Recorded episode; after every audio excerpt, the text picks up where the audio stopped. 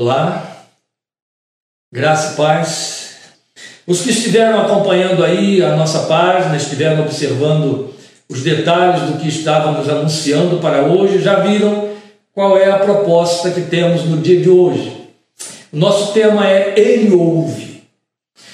Fiz questão de colocar a proposta do tema de hoje com esta ênfase: Ele ouve. Poderia dizer o poder da oração, a eficácia da oração é, e coisas semelhantes, mas eu preferi uma ênfase desta natureza: Ele ouve. Porque esse é o poder de que se reveste a mais sublime promessa da palavra de Deus que paira sobre a nossa fé. Costumo dizer, e creio firmemente nisso, que o mistério chamado oração, porque na nossa experiência cristã, o que há de mistério é a vida de oração, ela é mística, porque falamos com aquele que é invisível, que, como disse o Senhor Jesus, nos ouve em secreto. O mistério da oração, ele é minimamente fascinante e ele é a mola mestra da nossa movimentação em direção a Deus. É o esteio da nossa esperança. É o alimento da nossa fé, porque nos leva à presença daquele diante de quem podemos parar para adorar, suplicar, desabafar, pedir socorro. E nada, nada pode substituir isso. Se nos fosse dada uma fé onde não nos fosse permitido orar, ela não nos serviria para nada. Exatamente porque o Deus eterno nos abriu espaço para orar, e ainda há poucos dias nós estivemos considerando como orar, exatamente porque Ele nos quer junto a si e assume compromissos sobre esse nosso movimento chamado oração. Daí a ênfase, Ele ouve, esse é o seu compromisso, Ele ouve. Antes de declinar o texto sobre o qual nós vamos trazer, para o qual nós vamos trazer este tema, que é do Deus que ouve a oração, eu quero colocar pelo menos três versículos, três textos em paralelo que nos estimulam a crer nesta proposta gloriosa de Deus. Um deles é o Salmo 65, 2. Uma parte do Salmo 65, quando o salmista diz: Ó oh, tu que escutas a oração. Só nesta frase tão simples do salmista há um peso excelente de glória, meus queridos. Ó tu que escutas a oração. Depois nós vamos ouvir a promessa do próprio Deus, saída da boca de Deus através do profeta Oséias, Oséias 14, 8, quando ele diz: Eu te ouvirei e cuidarei de ti. Eu pergunto a você, meu amado irmão e minha irmã, existe alguma promessa que possa se equiparar a essa. O Deus eterno, que, como a Bíblia diz, assiste no mais elevado céu, chegar para mim e para você e investir sobre a nossa fé com uma proposta desta natureza. Eu te ouvirei e cuidarei de ti. A história da igreja está pontilhada de homens e mulheres de vida de oração. E quando a gente fala de homens e mulheres de vida de oração, coisa rara nesta nossa geração das precipitações, dos excessos, de compromissos em agenda, de agenda para tudo para todos, menos para estar na presença de Deus, a gente se sente meio atrapalhado, em falta e admirado. Uma das coisas que mais desponta no nosso coração é a admiração por aqueles que nos precederam e que tiveram a vida pautada por uma vida de oração, vidas que gastavam longo tempo na presença de Deus. Deixa eu lhe dizer, dentre a história de todos os homens e mulheres de Deus que poderíamos chamar que eram homens e mulheres de oração, ninguém, ninguém superou o próprio Filho de Deus, o Senhor Jesus Cristo, na vida de oração. Ninguém. Os quatro evangelhos se encarregam de nos mostrar os seus momentos de oração e ao nos falar do seu tempo de oração, de sua vida de oração, nos fala dos seus tempos de oração, longos tempos de oração na presença do Pai. Haja vista, basta você lembrar 40 dias de jejum no deserto.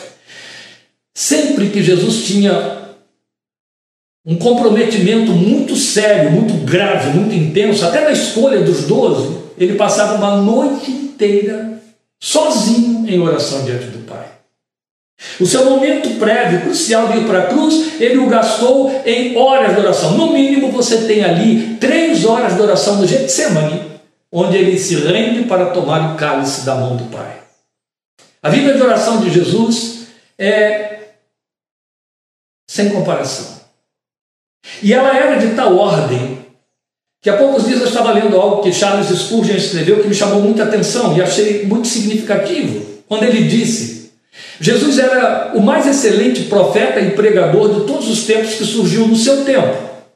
Superou João Batista, a quem afluía uma multidão para ouvir. Os próprios inimigos do Senhor Jesus diziam dele que ele era um homem fluente em palavras, que a sua palavra tinha graça, tinha poder e que ninguém falava com tamanha autoridade. Então Jesus era, e nós sabemos, o mestre por excelência e o por excelência o pregador do reino dos céus. Então não houve antes e jamais haverá depois alguém que pregasse mais e melhor do que o Senhor Jesus Cristo. Mas não é significativo, e é sobre isso que nos chama a atenção Charles Spurgeon, não é significativo que quantos discípulos que caminhavam com aquele mestre poderoso em palavras e obras, esse era o título que ele tinha, chegam para ele e dizem: Senhor, ensina-nos a orar. Não é significativo você pensar que a lógica seria aqueles homens chegarem para o Senhor e dizer: Senhor, ensina-nos a pregar, ensina-nos a falar como tu falas. Não. O que eles pediram a Jesus, porque superou, através do seu ponto de observação, todas as prédicas e todo o seu poder de oratória, foi a sua vida de oração. Então o que eles pediram foi: ensina-nos a orar. Em outras palavras, ensina-nos a orar como tu ouves. E aí me ocorre algo que eu acho que faz parte também da sua experiência, teria que ser a razão, se não bastam essas promessas maravilhosas que acabamos de citar aqui, de Salmo 65, 2 e Oséias 14, 8, especialmente Oséias 14, 8, onde Deus diz: Eu te ouvirei e cuidarei de ti. Se isso só não nos bastasse, fato de sabermos que há alguém que nos ouve não seria suficiente para nos atrair a orar mais do que qualquer outra coisa. Mas você já percebeu que na vida de fé nós fazemos muito mais todas as outras coisas do que orar? O crente canta mais do que ora. O crente cultua mais do que ora. O crente lê a Bíblia mais do que ora. E para cada uma destas coisas e outras mais que você quiser acrescentar aí, o que ele menos faz é orar. Não é fato? Isso sem falar das atividades temporais. Mas veja, sabe qual a razão por que Jesus sempre orava ao seu Pai? Precisar aqui arranjar explicativos do tipo dependência e por aí. É porque ele sabia que os pais sempre o ouviam. Foi o que ouvimos da sua boca. A porta do túmulo de Lázaro, ele diz isso. Graças te dou, ó Pai, porque sempre me ouves.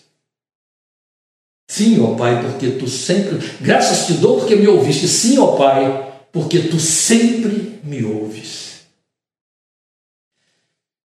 Meus queridos, o que leva um ser humano a falar é a certeza de que pode ser ouvido. Sabia disso? Não sei se talvez você não tenha pensado sobre isso um dia, mas o que leva o ser humano a falar é a certeza de que será ouvido. O homem não fala porque é visto. Ele fala porque sabe que pode ser ouvido. Do contrário, os cegos parariam de falar. Então a gente fala com Deus, e oração é conversar com Deus, a gente fala com Deus pela certeza de que Ele ouve. E esta certeza é Ele que dá através da Sua palavra. Eu repito Osés 14, 8, esse texto me fascina. Eu te ouvirei e cuidarei de ti. Mas depois nós temos um apelo tão tão do coração de Deus que Jeremias registrou para nós, Jeremias 29, 12, quando ele diz: Então vocês clamarão a mim, virão a mim, e eu os ouvirei. Que lindo. Em outras palavras, se você me clamar, clamar a mim, se você vier orar a mim, eu te ouvirei. Não é lindo isso? Sim, é. Deus assume este compromisso sobre o mais fascinante mistério da experiência da fé, que é a oração. E pensar que nós falamos ao Deus que ouve a oração nos leva a querer saber o que ele ouve quando oramos, como ele ouve e até onde ele ouve. É por isso que nós vamos ao texto que eu vou apresentar aqui agora a você. E aí o que vamos fazer? Eu gostaria que você que está aí de Bíblia em punho, abrisse sua Bíblia comigo no Salmo 139, é para onde trouxemos estas questões. Nós leremos os 12 primeiros versículos desse glorioso e belíssimo salmo, Salmo 139. É evidente o Salmo 139 vai muito além dos 12 versículos. Na verdade, ele vai ao dobro, ele vai até o versículo 24. Mas o que nos propomos a considerar aqui, que Deus ouve, mas bem dentro destas propostas, o que ele ouve, como ele ouve e até onde ele ouve, eu entendi pelo Espírito de Deus que o salmista nos traz essa resposta neste texto. Então, após ler esses 12 primeiros versículos do Salmo 139, eu vou fazer uma pequena oração e aí nós vamos considerar as respostas para esta proposta que temos nesta tarde. Salmo 139, a partir do versículo 1, diz assim: Senhor, tu me sondas e me conheces. Sabes quando me sento e quando me levanto. De longe percebes os meus pensamentos. Sabes muito bem quando trabalho e quando descanso. Todos os meus caminhos são bem conhecidos por ti. Antes mesmo que a palavra me chegue à língua, tu já a conheces inteiramente, Senhor. Tu me cercas por trás e pela frente, ou por detrás e por diante, como está na sua versão, e pões a tua mão sobre mim. Tal conhecimento é maravilhoso demais e está além do meu alcance. É tão elevado que não posso atingir. Para onde poderia eu escapar do teu espírito? Para onde poderia fugir da tua presença? Se eu subir aos céus, lá estás. Se eu fizer a minha cama na sepultura, também lá estás. Ou no abismo, se eu subir com as asas da alvorada e morar na extremidade do mar, mesmo ali a tua mão direita me guiará e me susterá. Mesmo que eu diga que as trevas me encobrirão e que a luz se tornará noite ao meu redor, verei que nem as trevas são escuras para ti. A noite brilhará como o dia, pois para ti as trevas são luz. Glória a Deus. Vamos falar com ele neste momento. Bendito Pai Eterno Deus e Pai de nosso Senhor e Salvador Jesus Cristo, e por meio dele, nosso Pai Celestial. Chegamos diante de Ti, através da oração, na liberdade que a graça nos dá, nos traz por meio de Jesus o caminho de acesso à Tua presença. E porque sabemos que temos diante de nós o trono da graça no qual estás assentado, e ao qual nos convidas a chegar com liberdade para alcançar graça e misericórdia e ajuda no tempo da oportunidade. Nós nos chegamos diante de Ti agora, a palavra Tua aberta diante de nossos olhos e de nossos corações, rogando, fala conosco. Estamos considerando a palavra que nos mostra, que nos inspira, que nos estimula a falar contigo, porque Tu estás aberto a nos ouvir, Tu és o Deus que nos ouve. Tanto que a Tua palavra, por causa disso, afirma que a oração do justo pode muito em seus efeitos, e cremos nisso, por causa de quem, a quem a oração é dirigida mas rogamos que neste momento nos fales, para que, te ouvindo a voz através da tua palavra, sejamos estimulados e aprendamos a falar mais abertamente contigo. Contamos com a graça, o mover, o agir do teu Espírito, nos inspirando e nos conduzindo, para que a excelência seja tua, Senhor, e a tua glória nos cubra, nos conduza e nos agasalhe o coração, de forma que a tua palavra nos encha, nos ensine e nos conforte em nome do Senhor Jesus. Amém. Ele ouve, glória seja o seu nome.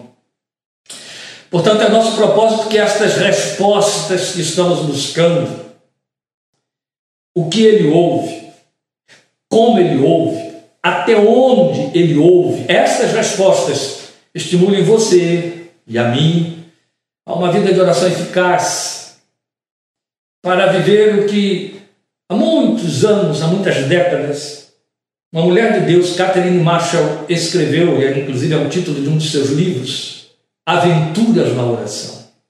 Sabe, esta é uma experiência que falta a muitos crentes em nossos dias. Uma vida de oração que o leva a ter aventuras espirituais, experiências espirituais marcantes. Então, se falamos ao Deus que assegura nos ouvir, nos convém pensar no que ele ouve. E o salmo que acabamos de ler começa nos trazendo esta resposta. Eu vou voltar aos quatro primeiros versículos que nos trazem a resposta do que o que Deus ouve. Quando Deus nos ouve, o que ele ouve? Senhor, tu me sondas e me conheces, sabes quando me sento e quando me levanto, de longe percebes os meus pensamentos, sabes muito bem quando trabalho e quando descanso, todos os meus caminhos são bem conhecidos por ti. Antes mesmo que a palavra me chegue à língua, tu já conheces inteiramente, Senhor. Aí estão os quatro primeiros versículos do Salmo 139 nos mostrando o que Deus ouve. A primeira linha diz: Tu me sondas e me conheces, para nos dizer que Deus ouve o nosso interior. Certa vez o Senhor Jesus disse assim: A boca fala do que está cheio o coração. Ele criou uma máxima que a própria psicologia, a ciência moderna, autentica também. O homem fala daquilo que compõe seus conteúdos. E a maneira como fala também tem a ver com o volume desses conteúdos. Mas quando nós dizemos, à luz do Salmo 139, que Deus ouve o nosso interior, não estamos dizendo que Deus dispensa as nossas palavras ou que não as ouve. Não, Ele ouve as nossas palavras. Ele ouve a nossa voz. Mas antes de ouvir a nossa voz, ele ouve o centro da produção dela, o nosso coração. Ele ouve o nosso interior. Daí o salmista ter, ter, dito: Tu me sondas e me conheces. Logo em seguida ele vai dizer: Sabes quando me sento e quando me levanto, para dizer com isso que ele ouve o nosso agir. Isso também Deus ouve. Deus ouve o nosso agir. Meus queridos, eu não preciso ir muito longe quem teve uma mínima experiência de terapia, terapia psicológica, terapia psicanalítica, quem passou por algum setting de atendimento terapêutico, de alguma forma, ou já leu alguma coisa, sabe que o terapeuta, como facilitador, está apto ou foi preparado e está aberto para fazer leituras do discurso não dito, o discurso sem palavras.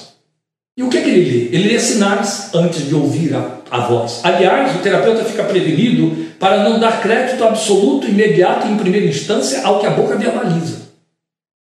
E mesmo quando ele ouve que a boca está verbalizando, ele presta atenção para ver se os sinais, sinais corporais, atitudes e outras coisas corroboram aquilo que está sendo confessado, declarado, dito. Deus ouve o nosso interior e também ouve o nosso agir, que vai confirmar ou negar o nosso interior. Indo além, o salmista diz: De longe percebes os meus pensamentos. Então ainda estamos dentro da mesma linha, porque aquilo que ele está nos dizendo é que Deus ouve o nosso pensar. Isso é muito bonito, não é? Não estamos falando de telepatia, estamos falando de ação do Espírito Santo que internaliza-se, que habita no interior do crente. Deus ouve o nosso pensar. Essa é a razão porque ele vai dizer que ainda a palavra não me chegou à língua, tu já a conheces toda. É evidente, a palavra só chega à minha, minha boca quando previamente foi formulada pelo meu pensamento. E Deus se antecipa ela. E aí nós vamos tendo outras áreas nas quais nem sempre pensamos que Deus está atento para elas e as ouvindo. É quando ele vai dizer: Sabes muito bem quando trabalho e quando descanso, ou quando me levanto quando me assento, conforme está nas suas versões, para dizer que ele ouve o nosso dever. Entende?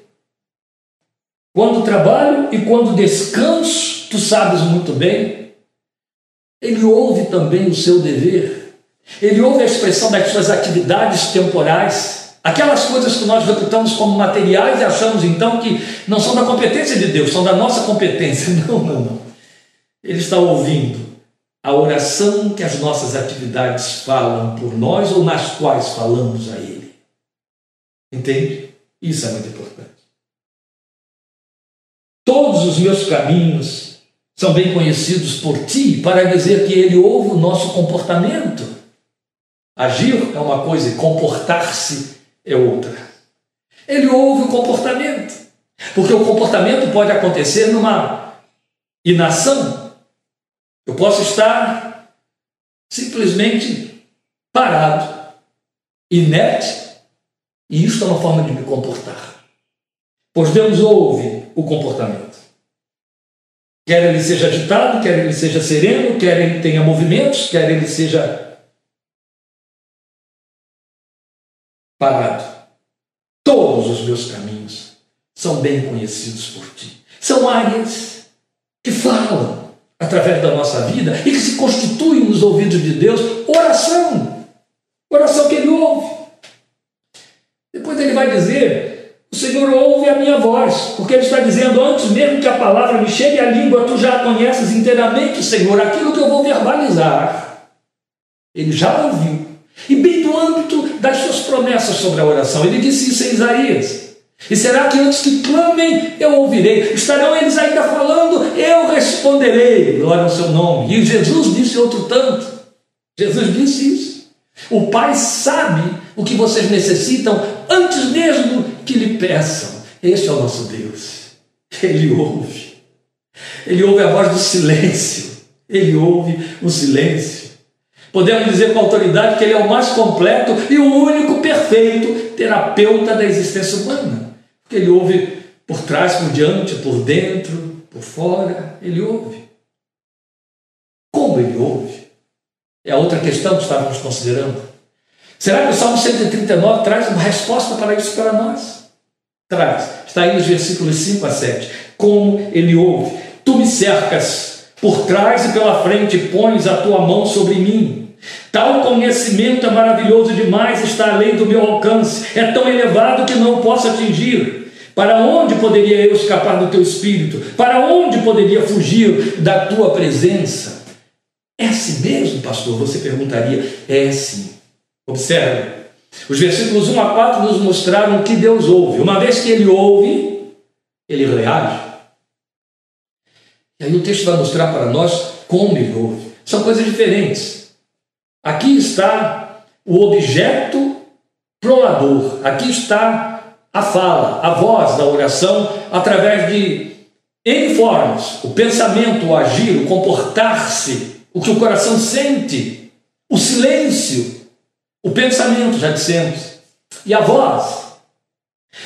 E como Deus responde, como é que Ele ouve, melhor dizendo, como é que Ele ouve esses movimentos você há de convir que, se começamos, conforme o salmista diz, através de uma sondagem interna, e vamos depois a uma externalidade de tal ordem que envolve dos movimentos até a prévia da fala, a palavra que ainda não foi formulada, a pergunta que se levanta no nosso coração é como ele faz isso? Como ele pode ouvir desta maneira que não deixa nada escapar? Estamos assegurando aqui em cima do que lemos nos quatro primeiros versículos que Deus ouve o nosso silêncio, o nosso silêncio fala, não é verdade? Temos até adágios populares, pobres, de uma pobreza de sabedoria toda a prova, mas são tão pobres e ainda servem de ilustração para nós. Quem cala, consente. Já ouviram essa coisa tola? Pois é verdade. Ela é tola, mas de certa forma ela é verdadeira. Nem sempre, claro. Não é daquelas assertivas irretocáveis, em hipótese alguma. Mas é fato que o silêncio fala. E Deus ouve a voz do silêncio, do nosso silêncio. É evidente que eu não estou dizendo que Ele nos ouve quando nós não estamos interessados em falar com Ele, é quando estamos usando o silêncio para comunicar algo. É deste silêncio que eu estou dizendo que Deus ouve. Mas a questão aqui é, nos versículos 5 a 7, é como ele ouve. Ele ouve pelo mover do seu espírito em nós. É mais que um ato indicador de sua onipresença. Entende? Porque quando você pensa naqueles quatro primeiros versículos, Ele sabe o meu levantar, o meu assentar, ele me sonda por dentro, ele conhece o meu pensamento antes que a palavra me chegue à boca, ele já conhece todo, e a gente fica pensando na onipresença de Deus. Ele preenche todas as coisas, é mais do que isso. A resposta que estamos buscando aqui é como ele ouve. O que estamos trazendo como resposta, que o texto diz para nós nos versículos 5 a 7, é que ele ouve pelo mover do seu espírito dentro de nós. Por isso é que é mais do que um ato indicador de sua onipresença. É habitação interior, é intimismo. Ele ouve o coração pelo lado de dentro dele. Pois foi ele quem disse que do coração procedem todas as saídas da vida. Não é bonito isso? Está em Provérbios 4, 23. Confira depois em casa. Se você for ouvir mais alguma coisa aí, vá procurar lá Provérbios 4, 23. Aliás, detenha-se no capítulo 4, mas especialmente aí no versículo 23. Ouça essa pérola tão especial. Deus sabe que do coração procedem todas as saídas da vida. Esta é a razão, e quando a Bíblia no Velho Testamento fala de coração, está falando desse homem interior. Esta é a razão, porque o apóstolo Paulo revela para nós uma doutrina exclusivamente cristã, que o Espírito de Deus habita dentro de nós, habita o nosso homem interior, mora em nosso coração, pois, pois é exatamente esta razão, e o que estamos dizendo é que Deus ouve o coração pelo lado de dentro dele. Ele colocou o seu espírito dentro desse coração. E aqui está todo o diferencial entre o cristão e o incrédulo. Este, esvaziado de temor e compromisso com Deus. É o fato de que no cristão reside, por promessa, a morada do Espírito Santo a morada interior do Espírito Santo de Deus. Paulo chega a ser detalhista quando vai nos dizer em 1 Coríntios capítulo 6, 19 e também em 2 Coríntios capítulo 6, versículo 20, os dois capítulos iguais, que o nosso corpo é templo do Espírito Santo de Deus. Ele habita em nós. Jesus afirmou isso, foi sua promessa. O Espírito que está convosco, que habita convosco, mas estará em vós, dentro de vós. A morada interior do Espírito Santo é a garantia que Deus tem de que ouvirá tudo que se passa na forma de oração de dentro da nossa vida, por meio da nossa vida e envolvendo a nossa vida até o seu trono de glória. Paulo afirma isso textualmente em Romanos 8, 26 e 27, quando estivemos considerando aí aquela mensagem de segurança, falamos sobre isso. Quando ele diz lá em Romanos, também o Espírito semelhantemente nos assiste em nossa fraqueza, porque não sabemos orar como convém, lembram disso? Mas o mesmo Espírito intercede por nós sobremaneira com gemidos inexprimíveis. E aí vem o versículo 27 sublimando e tornando sublime a assertiva quando diz: E aquele que sonda os corações sabe qual é a mente do Espírito, porque, segundo a vontade de Deus, é que ele, o Espírito, intercede pelos santos. Isso é belo demais. Pastor, mas isso está aí nos versículos 5 a 7? Sim. O versículo 5 a 7, indo para muito além, como já dissemos, da ideia de onipresença Estamos falando dessa habitação do Espírito que nos cerca por detrás e por diante. Não é o que você leu no versículo 5? Nos cercas por detrás e por diante, pões a mão sobre mim. Ou seja, eu estou preenchido, eu estou totalmente ocupado por Ele. É de tal ordem que o salmista levanta essa pergunta. Ele diz: Eu não consigo nem sequer entender isso, isso é um pensamento elevado demais para mim. E aí ele levanta esta questão: Para onde eu me ausentarei do teu Espírito? Para onde eu fugirei da tua presença? Glória a Deus. Olha o que ele está dizendo para nós. É tão intimista, é, é, é de uma proximidade tal, é de um preenchimento tal, é de um envolvimento tal, que eu não tenho como escapar disso.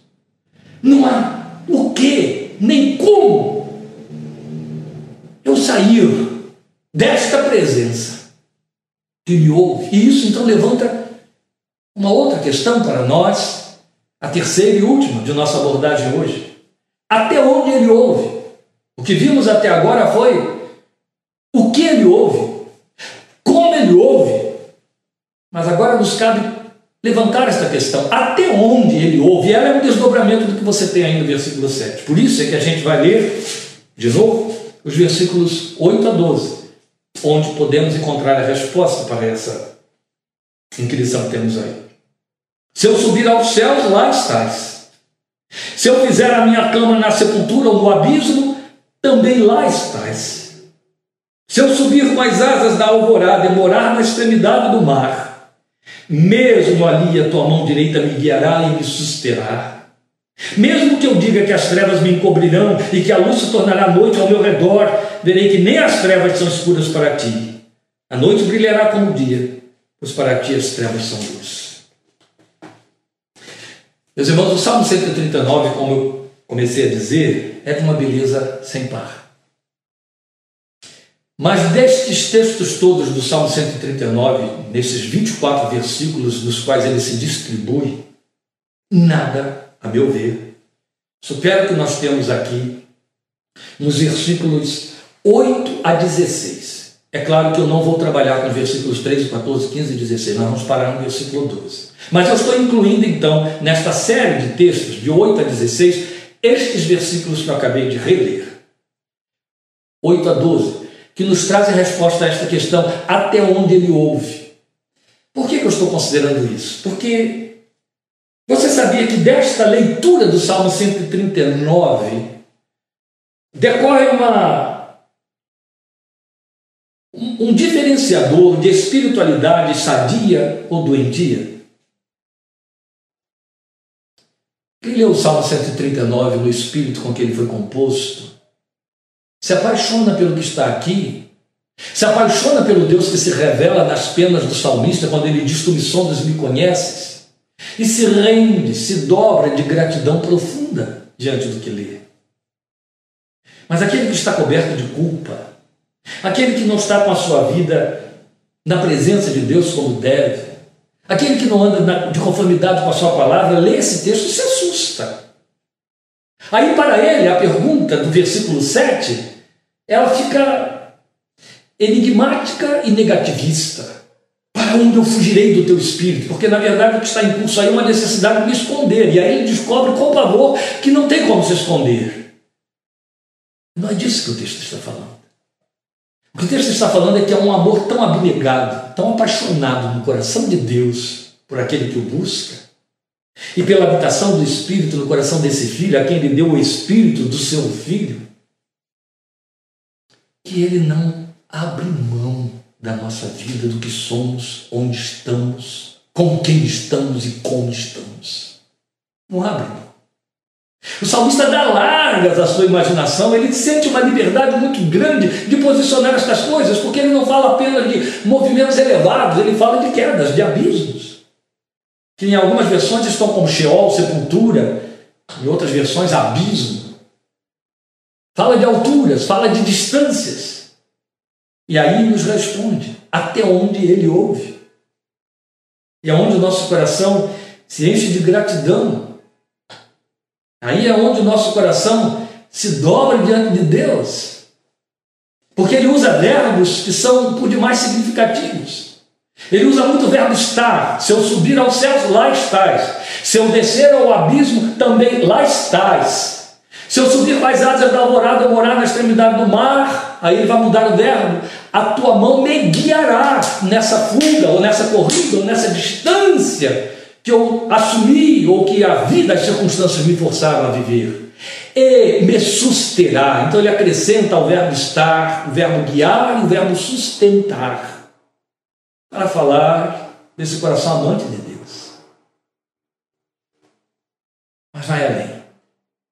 Porque quando ele começa a falar de subir, descer, ir para lugares distantes, extremos da terra, extremos do mar, ele está falando das dimensões do amor eterno de Deus. Você concorda que se ele fala em subir e descer, se ele fala de ir para as extremidades dos mares, ele está falando de altura, profundidade, largura e comprimento?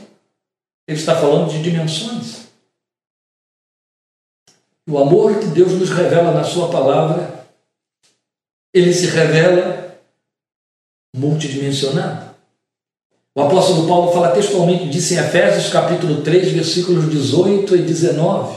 Ali ele diz: E conhecer o amor de Cristo, que excede todo entendimento entendimento e com todos os santos conhecer a altura, a profundidade, a largura e o comprimento desse amor que excede todo entendimento. Paulo cita quatro dimensões do amor de Deus, as dimensões em que estamos geograficamente instalados na vida e espiritualmente também dimensionados. É o texto, vou repetir, de Efésios 3, 18 e 19 altura, profundidade, largura e comprimento do amor de Deus. Exatamente de que o salmista está tratando aqui quando fala da presença divina, quando fala da companhia divina, do companheirismo divino. Aliás, não precisamos enfatizar tanto, bastando ouvir promessas do quilate do que está no Salmo 34. O anjo do Senhor acampa-se ao redor dos que o temem e os livra. Glória a Deus. E Apocalipse vai dizer para nós: e vindo ele, tabernaculou entre nós. Quer dizer, construiu um tabernáculo ao nosso redor, nos colocou do lado de dentro. Entende? Isso fala de preenchimento por dentro e por fora. Bendito é o seu nome. Altura, profundidade, largura e comprimento. Está tudo aqui. Neste trecho do Salmo 139, neste trecho dos versículos 8 a 12. Para qualquer direção de nossa vontade ou desvios, escolham. Ele tem medida para ela. A fita métrica de Deus vai além. Vai tão além. A sua palavra dá a ele títulos insuperáveis.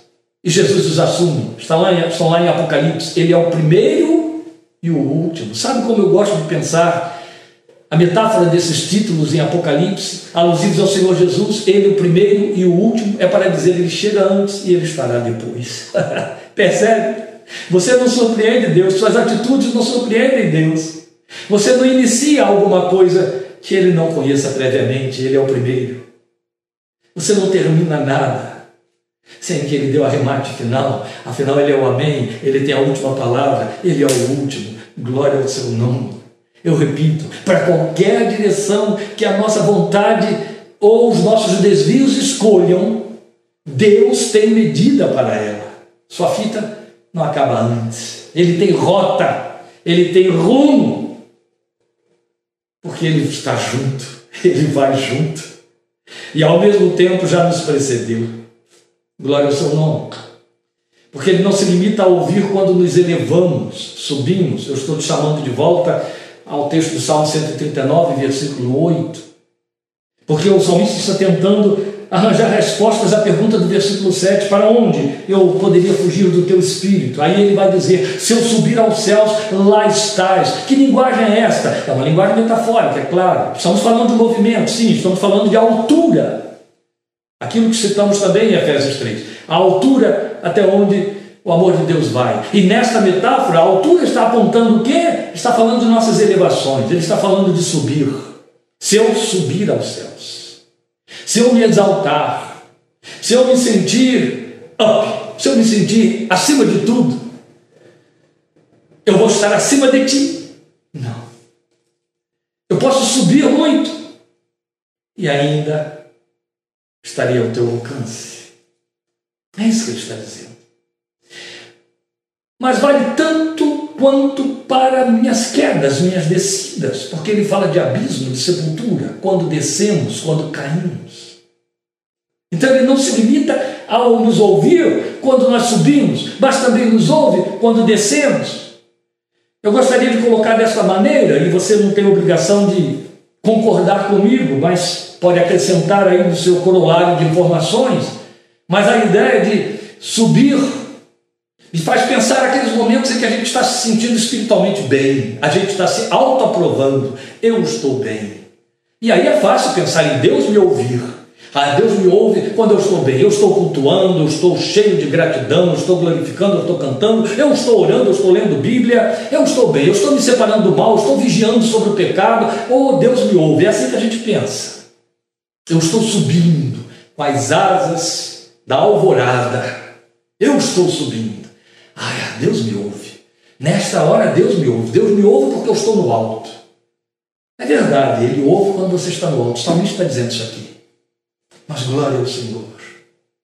O seu amor é de tal ordem que se você despencar desses altos, ou se nem sequer tiver subido lá, mas desceu e lá embaixo está, o que, que ele diz? Ele afirma exatamente isso: se eu fizer a minha cama no abismo, também lá estáis. Não há como descer tanto que Deus não nos encontre lá embaixo. É disso que fala Deuteronômio 33, 27, que citamos domingo passado, quando falávamos do, dos desertos que Deus constrói. Por baixo de ti estende os braços eternos. Isso aponta também para aquela ideia que já consideramos, ele é o último, está entendendo? Se você vai até o extremo, ele está lá depois. Ele está além do seu extremo. Glória ao seu nome, está segurança para nós. Porque é fato que não nos mantemos nas alturas espirituais como desejamos sempre.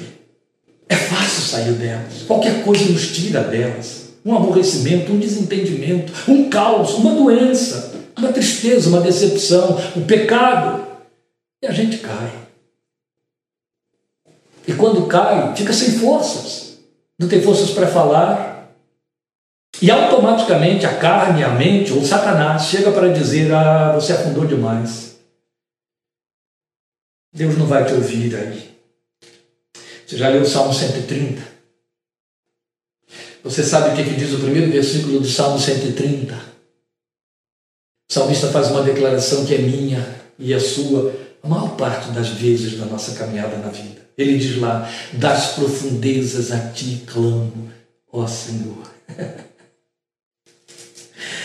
e sabe por que eu posso falar com Deus desde as minhas profundezas? Porque Ele ouve.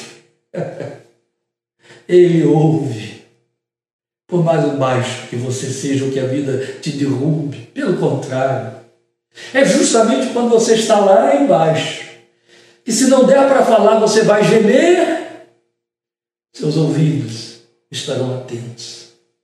Não existe baixo demais para Deus, sabe por quê? O Salmo 102, versículos 19 e 20 nos dizem que do Deus dos seus altos céus ele baixou vistas para ouvir o gemido dos cativos. É isso. O Deus que ouve e responde, glória seja o seu nome.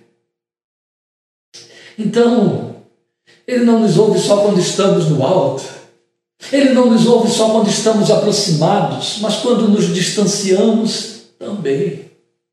Por isso nós temos glorioso, maravilhoso exemplo que Jesus nos dá com a parábola do filho que saiu de casa, que as pessoas chamam de filho pródigo, algumas versões nossas colocam isso lá. Ele estava longe, muito longe, da casa do seu pai, e tinha decidido no seu coração de voltar e dizer: Pai, pequei contra o céu contra ti, já não sou digno de ser chamado teu filho recebe-me como um dos teus empregados.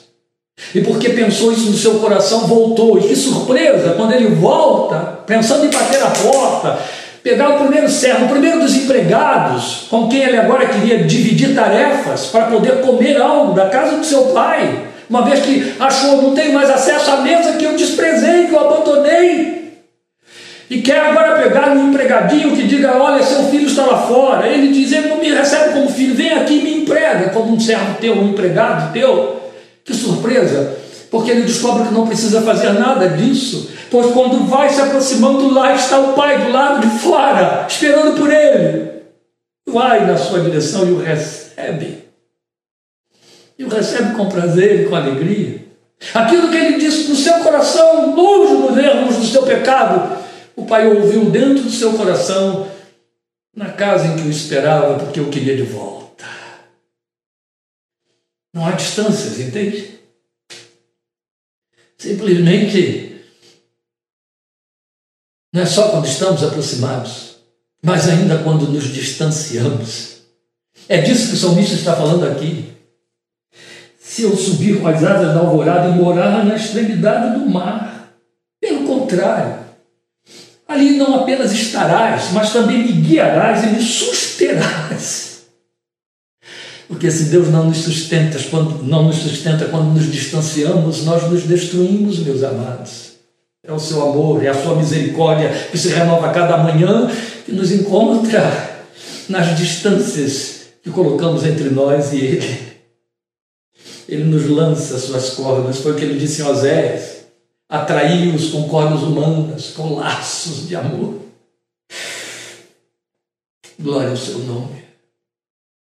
Mas quando esse distanciar resulta de uma tentativa de elevar-nos, se eu subir com as asas da alvorada, mesmo assim, mesmo que seja no ímpeto da soberba, ele vai no nosso encalço. Mesmo que seja por conta dos atraentes êxtases existenciais, que mais depressa nos afastam de Deus, ainda aí ele nos ouve, tomando posição em cada um desses extremos para onde somos levados ou decidimos seguir. E mais, é como o salmista remata essa resposta até onde ele vai para nos ouvir, até onde ele nos ouve. Ele vai dizer: mesmo que eu diga que as trevas me encobrirão e que a luz se tornará noite ao meu redor, mesmo que eu diga que a noite vai me esconder, as trevas vão me encobrir e ele não me verá, se a luz que há em nós se converte em trevas, seja por pecado ou pelo mal, ele não perde o foco visual a nosso respeito, foi o salmista descobriu, glória ao seu nome. Esta é a razão porque o Salmo 91, 7 diz para mim e para você: mil poderão cair ao seu lado, dez mil à sua direita, mas nada vai atingir você, porque ele não perde o foco, entende? Não há escuridão que faça você sair do foco dos olhos do Deus que o ouve e que o vê. E aí, esta metáfora mesmo que eu diga que as trevas me encobrirão, ela fala de nossos pretensos esconderijos. Quando por razões várias nós sentimos que podemos ou achamos que podemos ou que devemos nos esconder dentro do mutismo de nosso silêncio, o que o salmista está dizendo é que essa escuridão vai ser dissipada pela sua luz, que ele vai transformar aquela treva em luz, que ele vai ver como uma, um infravermelho, ele vai ver através da escuridão, mas vai nos achar. Ele nos vê ali e pode ouvir o silêncio falar por nós. Sabe por quê? Ele lê os lábios do coração. Você já ouviu falar de leitura labial? Deus lê os lábios do coração. Bendito é o seu nome. Se estivermos em trevas, ele já disse para Salomão: Eu habito nas trevas, em densas trevas. Algumas versões enfraquecem colocando em espessas nuvens. Salomão afirma isso. O Senhor me disse: Eu habito em densas trevas. Deus entende disso. Ele sabe ir lá quando o planeta, ou quando o mundo, o cosmos e a Terra era sem forma e vazia, havia, havia trevas sobre a face do abismo, quem estava lá? O Espírito de Deus se movia sobre a face do abismo. É assim na sua alma, quando ela perde a forma, quando ela fica vazia, quando você está entenebrecido, pensa que essa escuridão, o seu esconderijo, te esconde de Deus. Não. O salmista disse: É nesse momento que as trevas se transformam em luz ao meu redor. o que se impõe à nossa fé, meus queridos, sobre o conjunto destes argumentos, é o que Samuel, Samuel profeta, aprendeu a respeito do significado do seu nome. Você sabe por que Samuel recebeu esse nome da sua mãe Ana? Samuel significa ouvido por Deus. Samuel, ouvido por Deus. É isso que nós precisamos aprender. Todos nós, de alguma maneira, somos um Samuel. De alguma maneira, Deus nos chama de Samuel a qualquer de nós, porque aos seus olhos, todos nós somos ouvidos por Deus, somos Samuel. Por causa do Deus que nos ouve e que o faz com atenção, e sobre tudo que foi dito aqui, Deixemos a nossa fé correr livre sobre o trilho da gloriosa verdade que se encontra em Efésios 3, versículos 20 e 21, onde o apóstolo Paulo adora dizendo que eu quero que você guarde no seu coração para o restante deste dia. Aquele que é capaz ou que é poderoso para fazer infinitamente mais além de tudo quanto pedimos ou pensamos, segundo o poder que opera em nós. A Ele seja a glória na igreja e em Cristo Jesus por todas as gerações, para todos sempre. Amém, aleluia. Ele é poderoso para ir além do que você pede e pensa, porque Ele é o Deus que ouve. Por isso, muito pode em sua eficácia a súplica do justo, dos servos de Deus. Deus te abençoe, te fortaleça, te inspire a buscá-lo e a orar mais que todas as outras ações da sua vida. Em nome de Jesus. Nos veremos, estaremos juntos, querendo Deus, no próximo domingo, primeiro domingo do mês de julho. Deus te abençoe e te fortaleça. Até lá.